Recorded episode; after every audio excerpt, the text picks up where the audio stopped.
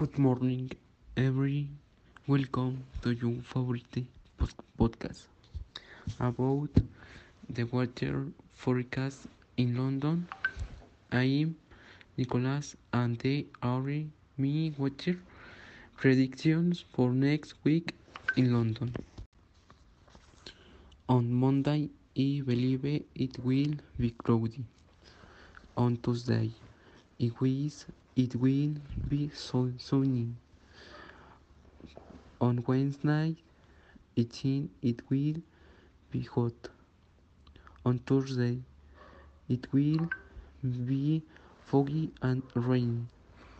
On Friday, it will probably be snowing. And the week in Saturday and Sunday, it will be cold and freezing. Thanks for listening. See you next week.